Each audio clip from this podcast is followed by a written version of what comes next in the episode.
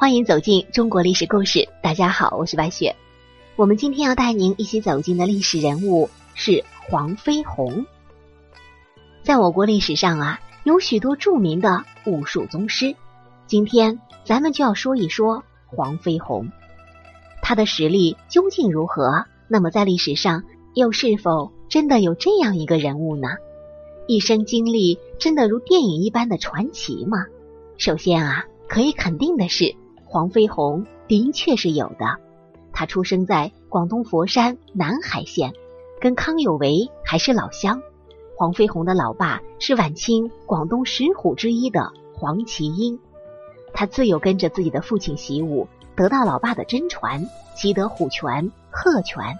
十三岁的时候，就跟着自己的老爸黄麒英在街头卖艺，养家糊口。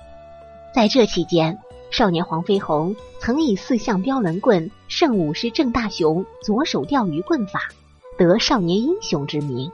他还师从林福成、宋辉堂，习得铁线拳、飞陀、无影脚等武林绝学。可以说啊，黄飞鸿的一生都在和武术打交道。从一开始跟随父亲习武，到后来成为武术教练，并设立医馆，他都是在尽心尽力。如果总结他一生的成就，可以分为这几类：武术、医术、武师。武术咱就不用说了。那么在医术上，他成立了宝芝林，还被授予医术精通的木匾。在武师上，他经过不断的挖掘、整理、吸收、练习，最终形成了新一派的形式。黄飞鸿的贡献数不胜数。在他三十五岁那年，跟随黑旗军首领。也就是著名爱国将领刘永福一起驻守台南，抗击日本侵略军。在护台失败之后，黄飞鸿放弃了武术，只行医不授武。在宝芝林有这样一句话：“武艺功夫难以传授，千金不传，求师莫问。”他凭借自己的聪慧、勇敢，成为中外闻名的英雄人物。这就是影视剧当中的黄飞鸿。那么，真实历史上的黄飞鸿又是怎样的呢？按照广东佛山的名人志里记载，黄飞鸿的确是存在的。不过啊，他的真实履历就接地气多了，并不像电影当中那样充满天马行空、天神般的侠义故事。清代的广东地区是非常不安定的，最大的社会隐患就是。土客械斗，这是一个困扰广东、福建、广西等地数百年的顽疾。广东土著居民和客家人由于争土地、争资源所形成的百年恩怨而长期的相互争斗，因而刺激了广东地区习武强身自卫的习俗。到了黄飞鸿所处的晚清时期，广东地区各地武馆林立，男子甚至女性习武之风盛行。黄飞鸿也受到时代的影响，自幼跟随父亲黄麒英学习拳术。当然了，黄麒英、黄飞鸿父子还不算佛山顶尖的武林人物。最初，他们并没有开武馆，只是像寻常武师那样，以走江湖卖艺为生。后来渐有声望，便开了一家医馆。可是，也并非看各种疾病，而是专治练武之人跌打损伤的医馆，还收了几个徒弟。佛山啊，是一个工商发达、经贸繁荣的重镇，商家大号众多，大户人家都需要雇佣保镖。黄飞鸿和徒弟一个重要的谋生手段，就是为一些商馆、烟馆、赌场、酒店等看家护院。佛山经济繁荣，像黄飞鸿这样的江湖中人，自然也积累了许多人脉，江湖上远近闻名，他也就成为佛山一位名流。这是当时的一种独特的交际方式。黄师傅啊，大半生就这样平淡无奇的度过了。到了一八八六年，黄飞鸿用平生的积蓄开办了国人熟知的宝芝林药堂，但其实啊，也没有太多的特殊之处。黄飞鸿师傅一生少有的高光时刻，当属一九一九年，广州精武体育会成立。这是当时轰动一时的时事。体育会便请广东各地著名武林前辈莅临捧场。黄飞鸿作为佛山的名流，也收到邀请，便在精武门中挂了教头之职，并在体育会成立大会上率弟子表演了拳术和舞狮节目。已经暮年的黄飞鸿却遭遇到两场沉重的打击，致使这个武林前辈最终七绝离世。黄飞鸿的一生。育有四个儿子，但也许是深知习武的艰辛，黄飞鸿不愿意儿孙再受这种担惊受怕、颠沛流离的生活，所以仅仅将武艺传授给次子黄汉僧，其他的三个儿子都没有传习。黄汉僧后来到广西讨生计，在梧州的一个渡口做护勇，连武师都不是，可见啊，身份并不高。他所在的护勇小队的头领，人送绰号“鬼眼梁”，是一个心狠手大的恶棍，和黄汉森平素不睦。有一天啊，这两个人在宴席之间就起了争执，鬼眼梁便在散席之后，在暗处偷袭黄汉森，致使其受伤致死。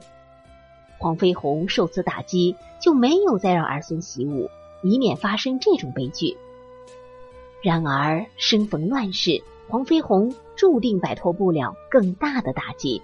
民国初期，军阀混战，时局动荡，广东地区更处于最激荡的暴风雨中。从晚清开始，匪患猖獗的广东工商业主就自发组织商会武装以自保。到了民国时期，这些商会已经做大，成为一方势力。他们仗着人多势众，并拥有强大的武装以及外国势力的支持，为非作歹。孙中山后来在广州起事，因为种种进步主张，受到商团的敌视，比如说禁止走私军火和鸦片，而这恰恰是商会的两大暴力营生。一九二四年，广州当局扣押了一批商会的走私军火，引发商团的闹事。孙中山命粤军围剿。双方就在闹市繁华地发生了激战，混战中，商团故意纵火，造成西关工商重地发生连年大火。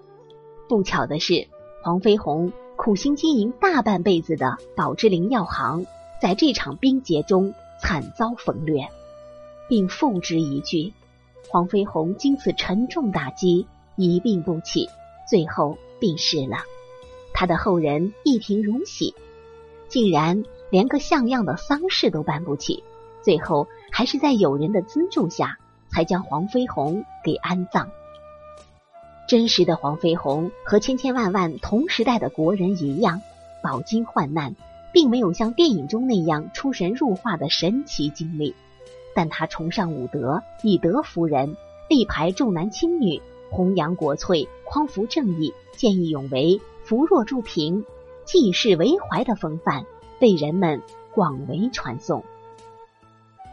想一想，我们在看到的影视剧当中啊，荧幕上的黄飞鸿，要么是赵文卓，要么就是李连杰，没有一个长相一般的。这也迎合了观众的需要。但事实恰恰相反，真实的黄飞鸿长相很是一般，甚至啊，还有我们所不齿的大肚腩。黄飞鸿留存于世的只有一张照片。这张照片也证明了黄飞鸿与帅哥啊是搭不上边的。更有力的证据来自黄飞鸿的第四任夫人莫桂兰。她在接受香港《真功夫》杂志采访的时候说：“黄飞鸿生性怪异，寿星公头，有一副罗汉眉，眉长至垂下，瓜子口面，耳大而长，身材肥壮高大，要穿三尺六寸长衫。”行起路来，表情淡定，两手总是摆在后面。咱们从这一段话的描写可以看出啊，黄飞鸿的确不是个帅哥。七八十年代生的人，男孩子与男孩子打闹，是不是来一句“佛山无影脚”啊？我想不需要七八十年代，就是现在，你把我踢一脚，我也会开玩笑说来了一招“佛山无影脚”。这是荧幕上的黄飞鸿的看家本领。而事实上，武学当中没有“佛山无影脚”的说法，这一武功纯属虚构。那么，黄飞鸿的武功究竟有多高呢？黄飞鸿的功夫主要来自两个部分，一部分是他的父亲黄麒英，另一部分是铁桥三的徒弟林福成。莫桂兰认为啊，这个莫桂兰就是我们刚说的黄飞鸿的第四任夫人。他认为黄飞鸿生平绝技有双飞陀、铁线拳、虎鹤双形拳、罗汉金钱镖、四象标龙棍、弓字伏虎拳等，其中最擅长的应该是虎鹤双形和飞陀。虎鹤双形拳由黄飞鸿及各家之精华融会贯通而创立。值得称道的是，黄飞鸿的舞狮技术堪称一绝。他的诗意以狮子出洞、狮子上楼台等著称，以飞驼踩青为绝技，在当时的广东独树一帜。他还开创了女子舞狮的先河。总之，黄飞鸿的武功并不像荧幕中那样无所不胜。有资料记载，曾经好几次打抱不平的时候，黄飞鸿都是寡不敌众。但是不管怎么样，这样一个人物。在后来的荧屏上，还是给我们带来了很多的经典。我想，这也是他存在的价值吧。好了，朋友们，本期的故事到这里就结束了，感谢您的收听。喜欢的朋友欢迎点赞转发，也欢迎您评论留言。下期我们将和您一起走进碧血丹心文天祥的故事。我是白雪，下期再见。